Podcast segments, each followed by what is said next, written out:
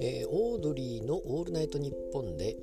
えー、若林さんが「三国志」を読んだという話をしておりました。あのまあ前確か三国志の話になって、えー、と若林さんが芝居に似てるということで、えー、春日さんは張飛に似てると。誰かが言ってましてもうちょっと忘れましたけども。で、まあ、よくわからなかったわけですけれどもそれで、えー、若林さんは三国志を読んでみましたということで、えー、話を言っておりまして、まあ、あの霜降りの粗品さんが、えー、三国志は好きだということを、まあ、この前、えー、今知ってましたけれども、まあ、意外だなと思ったんですがで若林さんもついに読んだということであの芝居の話を前したかどうかちょっと忘れましたけれども芝居はあの中国のドラマがあってですね。でこれを私はあのワウワウで見たんですけれども、まあ、だいぶ長い、えー、話で、えー、何話ありましたか？60何話あったと思うんですけれども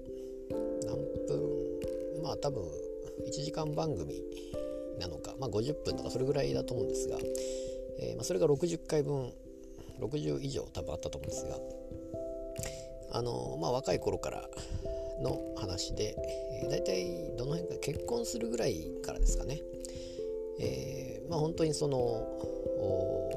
まあ早々時代の話で、えー、そこからうまいことまあ、結局その内部構想みたいな感じですよね。王室というか曹操家宗家がやっぱり強いわけでそれ以外の人はなかなか上には上がれないわけですけども、えー、そういう中で、えー、最終的にはうん、まあ、国を裏切るというか、えーまあ、別の軍隊を指揮してそれがバレないようにして、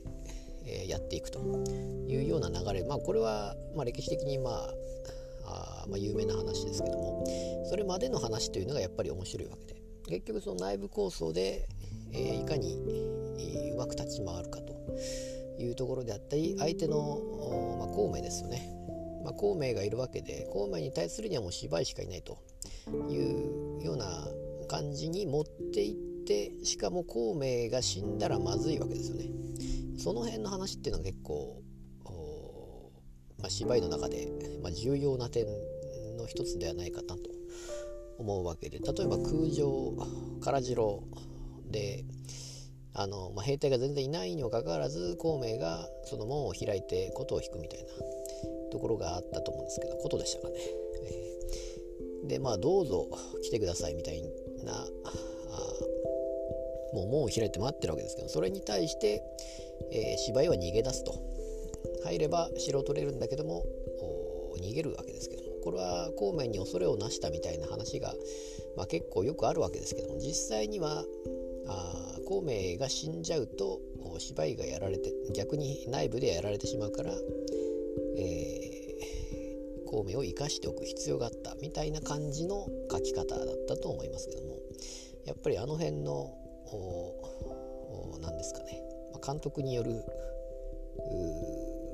違いっていうのは多分この辺でも多分あるんでしょうけどでも多分そういうことなんだと思いますしそれがドラマでちゃんと描かれていてっていう、えーまあ、他のタイプの芝居も見たいなと思うんですけどもあの芝居のドラマなかなか面白いなと思いまして、えー、見れる機会ありましたら見ていただきたいなと思っております。